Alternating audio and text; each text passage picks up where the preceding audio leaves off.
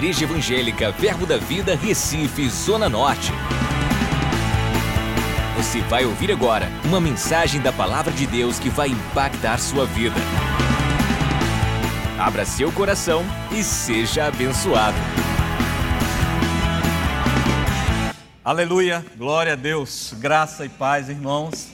Muito bom estar aqui nessa noite, uma noite memorável, uma noite onde celebraremos algo em memória dele. Diga, em memória dele. Em memória dele. E isso me faz lembrar que quando celebramos a Santa Ceia, é que houve uma substituição.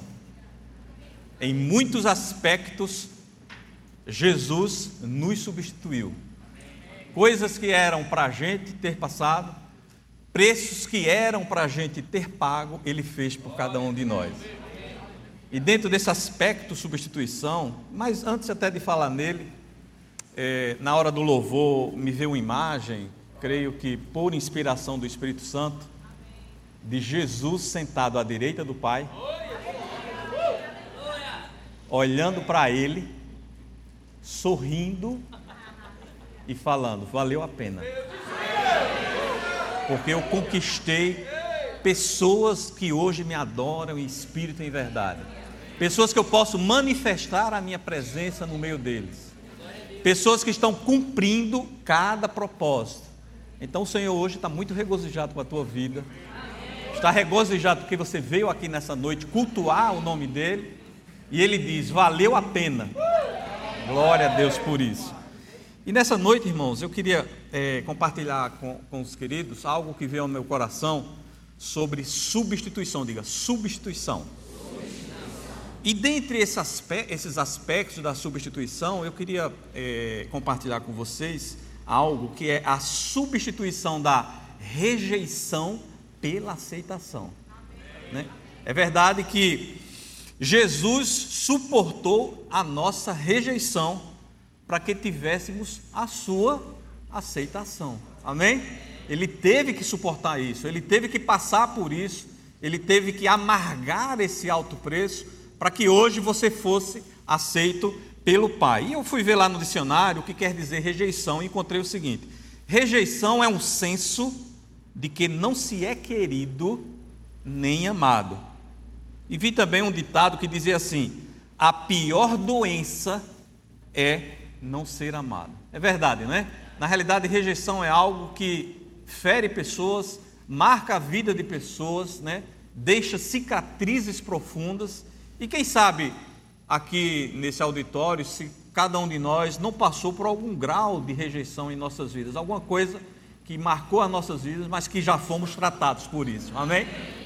Glória a Deus. Eu queria ver com vocês o que está lá em 1 João, capítulo 4, versículo 19. 1 João 4, 19, o apóstolo faz uma afirmação muito importante. Diz assim: Nós amamos porque Ele nos amou primeiro. Vamos ler todos juntos? Nós amamos porque Ele nos amou primeiro. Irmãos, é, é claro e é verdade que a igreja de Cristo ela se move, entre outras coisas, através do amor. Amém? O amor é que nos impulsiona, o amor é um fruto, né?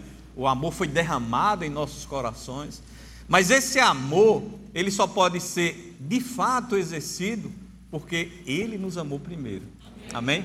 Houve uma ação, é, esse amor na realidade é uma reação para algo que na história, na plenitude dos tempos, já foi cumprida por nosso Deus. E uma coisa que eu acho interessante é que esse amor de Deus despertou o nosso amor. Existe um amor que foi derramado em nossos corações, mas o fato dele ter nos amado foi como uma chave que ligou e hoje a gente, de fato, pode amar. Né? Uma coisa que é interessante a gente observar é que alguém que nunca foi amado não sabe como amar, não é verdade? E, e a gente sabe que existem milhares de pessoas que sofrem de rejeição mas querem amar, mas elas não têm uma capacidade em si de transmitir isso. E isso me faz lembrar uma ferramenta poderosa de evangelização. Saber que em cada criatura que habita nesse planeta há um grande potencial de amor para ser despertado.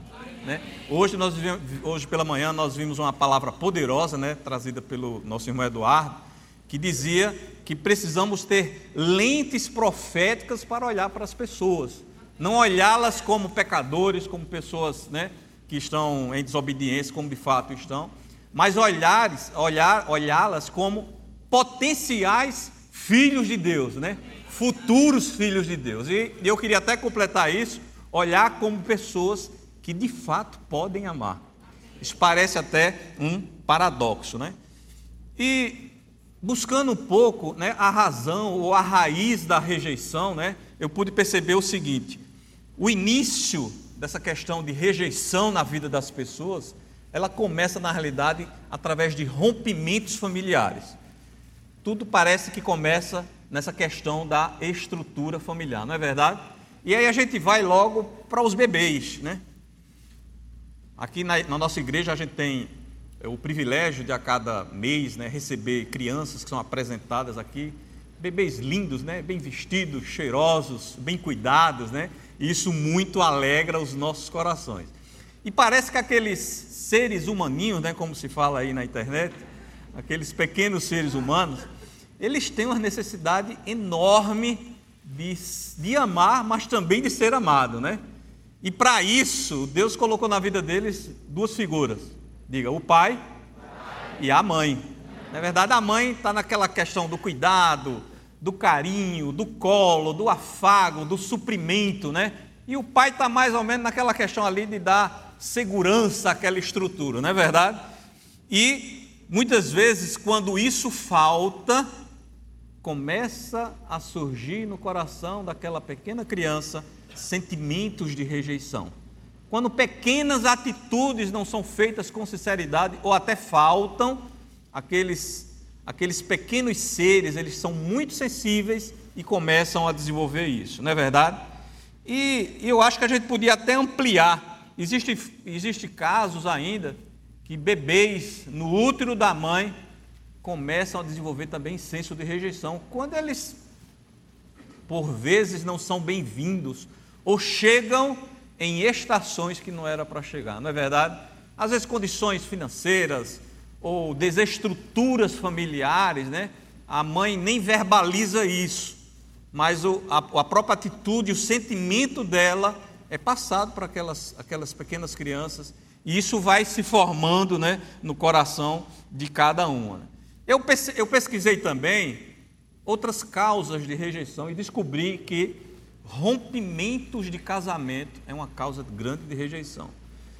E pasmem os, os irmãos, hoje, por exemplo, nos Estados Unidos da América, 50% dos casamentos terminam em divórcio. É uma estatística realmente muito aterradora. No Brasil não está muito distante. Hoje, 30% de todas as uniões né, civis, elas, o fim delas é divórcio. E muitas vezes que acontece é que as feridas desse tipo de rompimento são sentidas por ambas as partes. Né? O marido vai para um lado, esposa vão, vai para o outro lado, e ali eles, é, na cabeça deles, é, foi rompida o quê? Um investimento, um relacionamento, onde se investiu, onde houve doação, onde houve confiança, onde houve comprometimento, né? E muitas vezes isso é perdido por traição, até por outros motivos, não é verdade?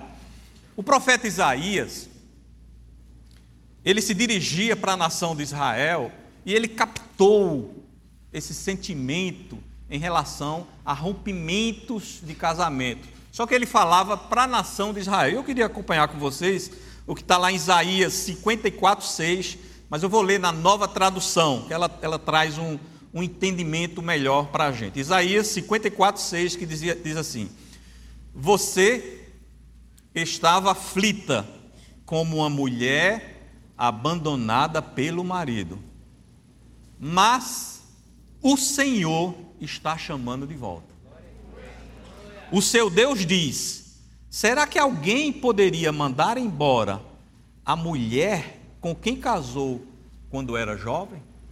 Então, o próprio Deus, ao se dirigir profeticamente para a nação de Israel, ele consegue captar a fotografia da rejeição né, de lares que são desfeitos através do divórcio. Né? E, e, as, e os traumas e as feridas que tudo isso causa. Né? Se a gente fosse pesquisar, quantas, quantas outras coisas existiriam né, para causar esse senso de rejeição? Mas eu vi algo também que me chamou muito a atenção sobre a aparência física. A sociedade muitas vezes ela estabelece padrões. Olha, você tem que ser assim, assado, tem que ser gordo, tem que ser magro, tem que ser alto, tem que se vestir dessa forma, não é verdade? E quando as pessoas não se adaptam a esses modelos, elas muitas vezes são rejeitadas no mercado de trabalho, né, nos grupos sociais. Isso, isso são coisas que vão se somando e são oportunidades que vão, de fato, né, é, é, gerando. Ou seja, não é preciso muita coisa para uma pessoa se sentir rejeitada, não é verdade, irmãos? Mas aí, eu acho que a gente agora entra é, na, no ponto-chave que nós é, desejamos abordar. É que, de igual forma, Jesus veio para aqui com um propósito, ele tinha um caminho a seguir ele tinha um destino a ser efetuado e neste caminho ele também sofreu rejeição. As Escrituras nos relatam que é, ele, ele sofreu rejeições, rejeição de todas as formas. E vamos ver alguns textos né, que vai nos trazer luz sobre isso. Eu queria começar com Isaías, capítulo 53, versículo de número 3. Isaías 53, 3, que diz assim se, é, se referindo a Jesus, era desprezado e o mais rejeitado entre os homens. Se você quer saber o que é rejeição, o nosso Senhor Jesus foi o mais rejeitado, diga assim, o mais, rejeitado, rejeitado entre os homens. Continuando, homem de dores e que sabe o que é padecer e como um de quem os homens escondem o rosto. Ou seja, ele passava, as pessoas tinham vergonha, não queriam nem observar aquela imagem, né? aquela imagem dele a caminho da cruz. E dele não fizemos caso. Então aqui está mostrando, irmãos, e que se existe rejeição neste mundo, e que é algo muito ruim, e que é algo que penaliza nosso Senhor Jesus foi o mais rejeitado. Diga assim, o mais, o mais rejeitado. rejeitado. Mas não para por aí, né? Vamos lá para João, Evangelho de João, capítulo 1, versículo de número 11. Evangelho de João, capítulo 1, versículo 11, que diz: Veio para o que era seu, e os seus não receberam. Irmãos, imagina você se dirigir a uma missão, se dirigir a uma cidade, a um local, a um grupo de pessoas, enfim, algo que, você precisa desempenhar a sua função e, e ao chegar naquele lugar, você não ser, não ser bem recebido, né? Como isso machuca o ser humano, como isso gera trauma, né? E Jesus também passou por isso. O livro de Salmos, se vocês não sabiam, ele foi escrito mil anos antes da vinda de Jesus aqui na terra. Só que nesse livro existem alguns salmos que são proféticos, eles apontam para Jesus, eles, eles até são chamados de salmos messiânicos, porque eles falam profeticamente de algo que o Senhor Jesus passaria ou, ou, ou estaria, digamos, vivenciando. E o, o, Salmo 69, ele é um desses salmos. E tem um texto que também me chamou a atenção, e está lá no Salmo 69, no versículo de número 8, se referindo à pessoa de Jesus, e diz assim: Tornei-me estranho a meus irmãos e desconhecido aos filhos de minha mãe. Então veja que Jesus, ele não foi só rejeitado pelo seu próprio povo, mas foi rejeitado inclusive pela sua família. Isso, de fato, é muito triste, isso gera muitas marcas, né? Mas tudo isso é um pano de fundo, é um cenário para algo que ia nos favorecer. Amém, irmãos? Mas alguém pode dizer: "Ah, mas tudo bem. Conheço pessoas ou já vi exemplos de pessoas que foram rejeitadas pelo próprio pai. Né? Até agora a gente falou de ser rejeitado pelo povo, ser rejeitado pela família, mas ser rejeitado pelo próprio pai, creio que é algo é, de fato muito penoso. Mas Jesus experimentou isso também. Ele de fato precisava, como um perfeito substituto, passar por tudo aquilo que a gente não, não precisasse, precisasse passar mais. Ele precisava ser rejeitado para que você fosse aceito Amém. na família. Amém? Vamos ver o que está lá em Mateus, capítulo 27, versículos de 45 a 46, que mostra essa cena. Diz assim, 27, 45 a 46. Desde a hora sexta até a hora nona, houve trevas sobre toda a terra. Por volta da hora nona, clamou Jesus em alta voz, dizendo: Eli, Eli, lama sabachthani, que quer dizer: Deus meu, Deus meu, por que me desamparaste?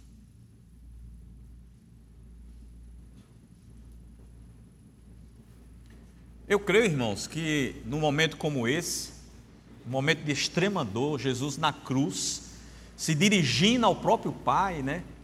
Buscando amparo no próprio Pai e não encontrando, né? Sofrendo, digamos, essa rejeição de modo tão cruel, eu creio que algumas imagens vieram à cabeça dele. Até porque esse era o mesmo Jesus e era o mesmo Deus que um dia, ao ser batizado, ele ouviu uma voz: este é o meu filho amado, a quem eu me compraz. É o mesmo Jesus e é o mesmo Pai que hoje está sendo desamparado ali naquela cruz, solitariamente. Mas também é o mesmo Deus e é o mesmo Jesus que um dia ele disse: Quem me vê a mim, vê ao Pai. Era um trabalho o quê? Parceria. Era um trabalho de quê? cumplicidade. Isso me faz lembrar também, irmãos, os momentos de comunhão que o filho teve com o pai. Quantas noites Jesus passou em claro, em contato com o seu pai, com Deus? Quantas noites ele subiu ao monte ali para conversar, para abrir a sua alma, até só para ficar calado, ficar ali na presença dele.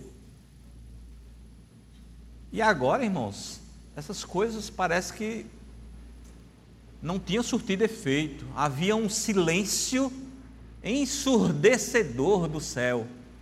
O céu não respondia mais. Havia como que fosse um, um cenário de bronze ali tapando essa comunicação. E com certeza isso deve ter marcado feridas profundas na alma de Cristo. Essa rejeição esse silêncio de Deus quanto àquilo tudo que estava se passando. E depois eu fui ver, essa questão da rejeição é algo que se dá muito no âmbito da alma, e de fato, essas coisas afetam o emocional. Mas Jesus passou ainda por outra experiência, que isso é como que fosse a substanciação da rejeição. Foi quando ele teve sede e lhe deram o amargor, né? O cálice da amargura. O cálice, diga assim, o cálice da própria rejeição. Irmãos, alguém pedir água, né, no momento desse, e ser oferecido vinagre, isso é o ápice de uma rejeição. Né? Lá em Mateus 27, 48, né? Essa cena é bem retratada para a gente quando diz: E logo um deles correu a buscar uma esponja e, tendo-a embebido de vinagre e colocado na ponta de um caniço, lhe deu a beber. Então não bastasse esse momento de grande rejeição, mas aquele vinagre, quando foi absorvido pelo corpo de Jesus e foi distribuído por todas as suas células, comunicou a ele que ele era rejeitado, que ele não era desejado, que ele não era aceito. Aquilo era o próprio cálice da amargura, não é verdade? E aí eu queria voltar com vocês para o Salmo 69, aquele salmo que nós já lemos, e existe um texto, né, que demonstra isso que está acontecendo nas emoções de Jesus. A gente está hoje fazendo algo em memória, diga, em memória. em memória. Estamos memorizando esses momentos e isso vai de fato abençoar muitas nossas vidas, amém? Salmo 69, versículo 20 e 21, eu vou ler na nova tradução da linguagem de hoje, que diz assim: Os insultos partiram o meu coração. Isso é o salmista profeticamente apontando para Jesus. Os insultos partiram o meu coração e estou desesperado. Esperei que alguém tivesse pena de mim, mas ninguém teve. Esperei que alguém viesse me consolar, porém, ninguém apareceu. Quando estava com fome, eles me deram veneno. Quando estava com sede, me ofereceram vinagre. Que coisa tão dramática, né? A alma de Jesus estava em conflito, ela estava em sofrimento, eram momentos de grande agonia, né? E o mestre ali na cruz padecendo, solitário, rejeitado pelos homens, rejeitado pelo seu povo, rejeitado pelo seu próprio pai. E aconteceu algo assim é, que fugiu o padrão. A crucificação, que era algo muito praticada nesses impérios antigos, especialmente lá em Roma, o objetivo dela que era que uma pessoa fosse pregada numa cruz e passasse três, quatro, cinco dias agonizando até morrer. O objetivo era esse mesmo, que fosse uma morte lenta e repleta de agonia. A proposta da crucificação era essa. Né? E isso serviria também de lição para as pessoas que passavam ali naquele local. Eles olhariam para aquela cena, saberiam por que aquela pessoa foi crucificada e teriam, digamos, temor né, das autoridades para que não fizesse aquilo pelo qual o motivo que aquelas pessoas tinham sido crucificadas. E algo aconteceu com Jesus que fugiu esse padrão. E nós temos certeza, né, estamos certos disso, que o que acelerou a morte de Jesus foi a rejeição em demasiado que ele sofreu. O próprio Pôncio Pilatos, ele relata lá nos evangelhos, que ele ficou admirado com a rapidez com que Jesus morreu, porque ele foi pregado na cruz às nove horas da manhã, que é na hora terça, né? e é, às 15 horas ele veio a falecer, né? quando normalmente essa agonia, né? ou esse suplício se estendia tanto. Né? queria ler com vocês o Evangelho de Marcos, capítulo 15, versículos de 43 a 45. Marcos 15, 43 a 45. Diz assim: Vindo José de Arimateia, ilustre membro do sinédrio, que também esperava o reino de Deus, dirigiu-se resolutamente a Pilatos e pediu o corpo de Jesus. Mas Pilatos admirou-se de que ele já tivesse morrido. E tendo chamado o centurião, perguntou-lhe se havia muito que morrera. Após certificar-se pela informação do comandante, ele cedeu o corpo a José. Não é verdade? Então, na realidade, não obstante o grande sofrimento físico que Jesus passou, né? as pisaduras, os açoites, as tapas, as bufetadas, os cuspes, a coroa de espinho, né?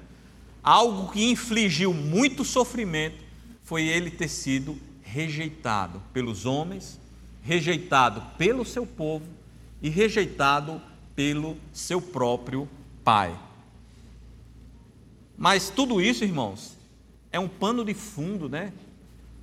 Que a gente, que a Bíblia traça, de fato muito dramático, né? Muito contundente, mas é um, fundo, um pano de fundo para uma consequência de Jesus ter passado por isso. E a consequência é ele foi rejeitado para que você fosse aceito na família do Pai. Então veja que existiu um preço muito alto para que você hoje possa fazer parte e desfrutar dos privilégios de ser membro da família de Deus, de ser chamado filho de Deus, né? E uma coisa que chama atenção é que essa aceitação ela foi a primeira consequência da morte de Jesus. Quando, quando, quando Jesus foi decretado morto, nós fomos aceitos. O primeiro resultado prático da crucificação de Jesus foi a aceitação de cada um de nós. E a Bíblia relata isso, está lá em Mateus 27, de 50 a 51, que diz assim: E Jesus, clamando outra vez, com grande voz, entregou o Espírito. Naquele exato momento, Jesus rendeu, entregou sua vida, entregou seu Espírito. E no versículo 51, próximo versículo diz assim: a primeira coisa que aconteceu, eis que o véu do santuário se rasgou em duas partes, de alto a baixo. Tremeu a terra, fenderam-se as rochas. Irmãos, esse véu, ele na realidade separava um lugar muito interessante lá no templo. Ele separava o santo lugar do santíssimo lugar, ou santo dos santos. No santíssimo lugar, Deus habitava um Deus que não pode se encontrar com o pecado. E aquele véu, né, um véu de grande espessura, talvez 12 centímetros, né, a, a, a história relata, ele foi rasgado, irmãos, e não foi rasgado por outra pessoa, não, foi rasgado pelo próprio Deus. O próprio Deus, ao satisfazer a sua justiça divina no seu próprio filho, efetuou, abriu aquela porta, e a partir daquela porta, ela declara algo para a gente. Ela declara que nós somos aceitos. E aquele véu rasgado, irmãos, ele também nos anuncia algo. Ele diz: entrem, vocês são bem-vindos. Cada um de vocês aqui são bem-vindos. Podem entrar podem se aproximar de mim, podem ter acesso à minha presença. E uma coisa que é importante é que você não só é apenas aceito, mas você é escolhido para isso. Amém? Você foi escolhido desde a eternidade para esse momento. Vamos ver o que está lá em Efésios, capítulo 1, versículo de número 4. Diz assim: Assim como nos escolheu nele antes da fundação do mundo, para sermos santos e irrepreensíveis perante Ele e em amor. Essa palavra aí, irmãos, perante Ele, você podia repetir comigo? Perante, perante ele. Mais uma vez. Perante ele. irmãos, é na presença do próprio Deus. Você foi escolhido para estar constantemente na presença de Deus que é a presença de Deus, irmãos? A presença de Deus é algo que só era reservado ao sumo sacerdote uma vez por ano para fazer a purificação dos pecados.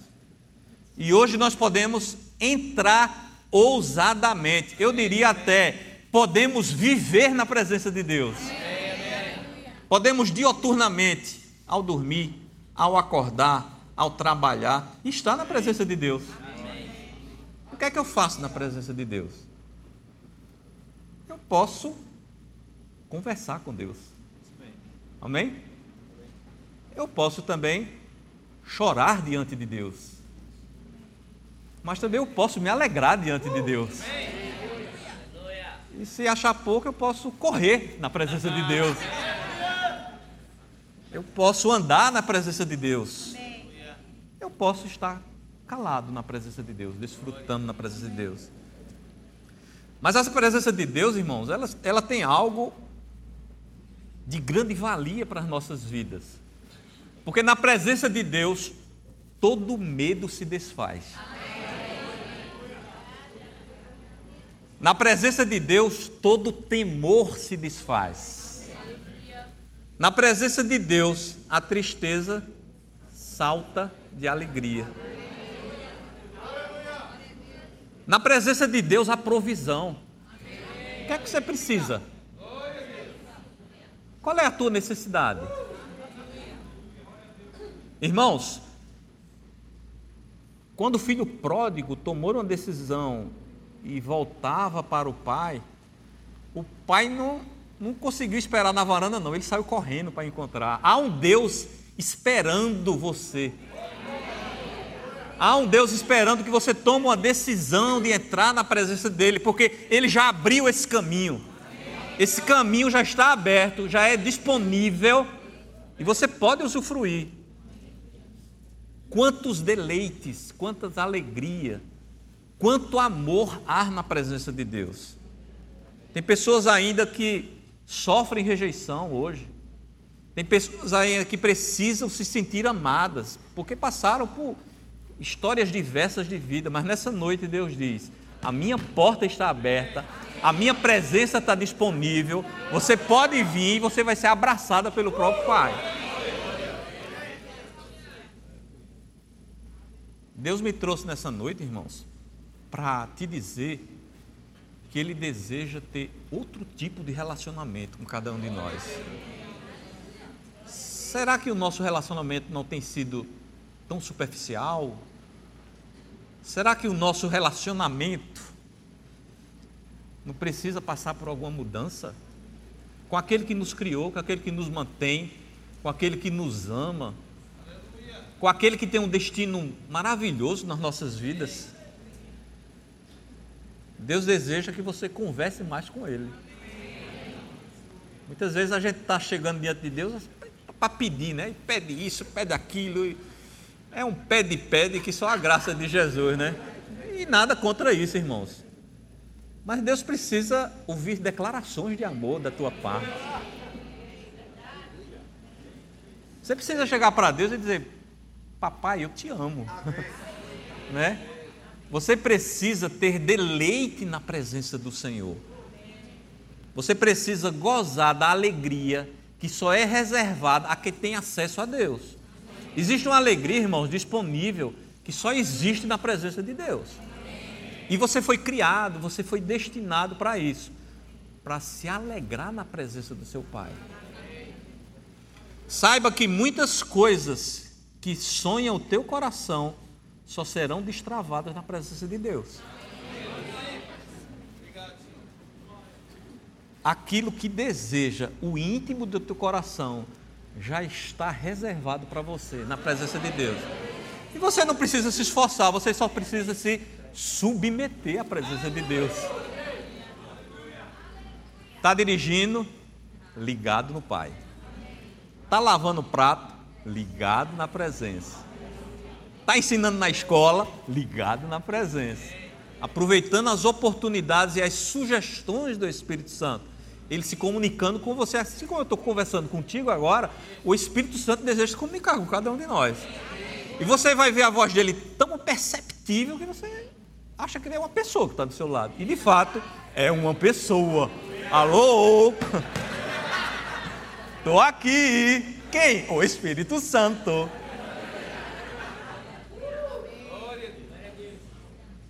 Queridos, enquanto eu ministro essa palavra, há uma atmosfera de amor abraçando cada um de vocês, sabe? Tocando, mudando histórias. Tem histórias hoje à noite que estão sendo mudadas. Por quê? Porque o teu coração está entendendo essas coisas agora. Ele é teu pai. E pai é família. Diga pai é família. Tá tudo em casa. Aleluia. Que tal começar a desenvolver uma amizade com seu pai? Sabia que você pode almoçar com seu pai? Pode.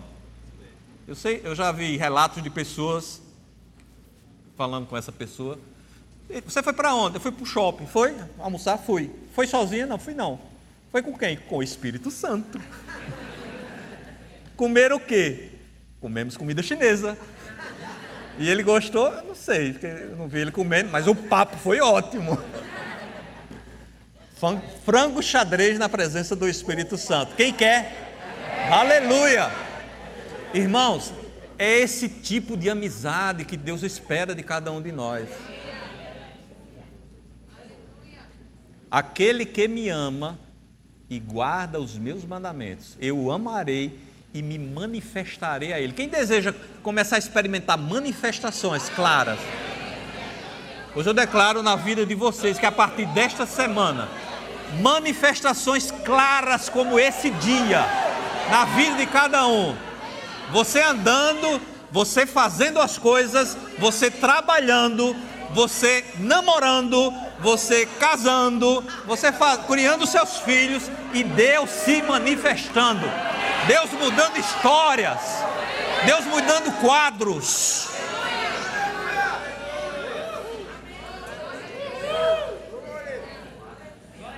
Há quadros lindos que Deus deseja pintar usando cada um de vocês. Vocês serão o pano de fundo para o pincel do grande pintor. Quadros lindos. Irmãos, eu vejo algo muito grande na vida de cada um de vocês aqui. Algo, um toque especial do amor de Deus, um, um abraço especial do Pai. Efésios capítulo 1, versículos de 5 a 6. Efésios 1, de 5 a 6. Nos predestinou para Ele, para a adoção de filhos. Irmãos, todos nós fomos destinados a nos tornarmos filhos. Mas não é só vocês, não. Tem um, tem um povo lá fora destinado a se tornar filhos. Vocês precisam dizer isso a eles. Ó, você existe um destino para você, você vai ser filho. Existe uma família querendo adotar você. Amém? Precisa levar essa, essa palavra por meio de Jesus Cristo, segundo o beneplácito. Eu fui ver essa palavra que é bem estranha, né? Beneplácito. Aí ela quer dizer o seguinte: desejo, deleite, prazer da sua vontade. Deus tem prazer em adotar filhos, em receber filhos. Ele tem alegria nisso.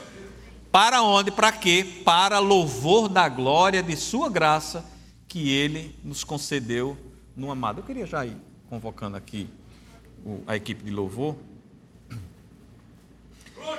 Deus planejou tudo dessa forma. Ele queria que fosse assim. Amém?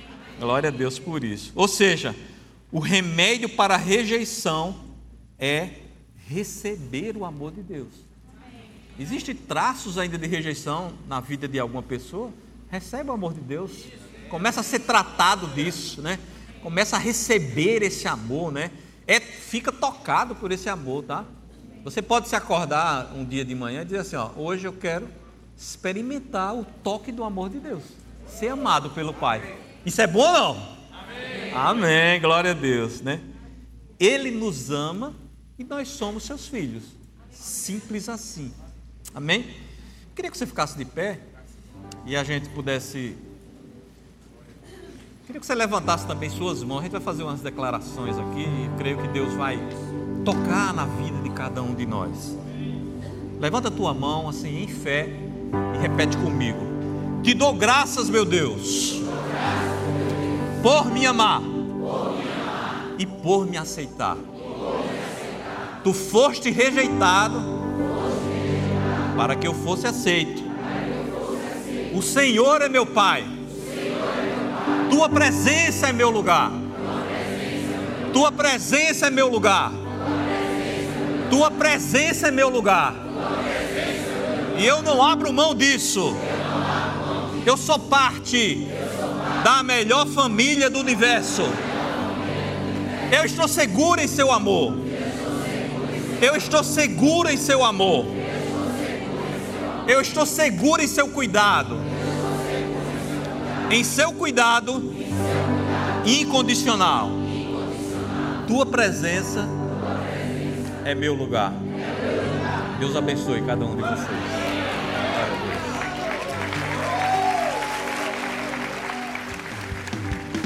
Acesse já nosso site verbozonanorte.com, além das nossas redes sociais no Facebook, Instagram e nosso canal no YouTube pelo endereço Verbo Zona Norte Recife. Ou entre em contato pelo telefone 81 30 31 5554 e seja abençoado.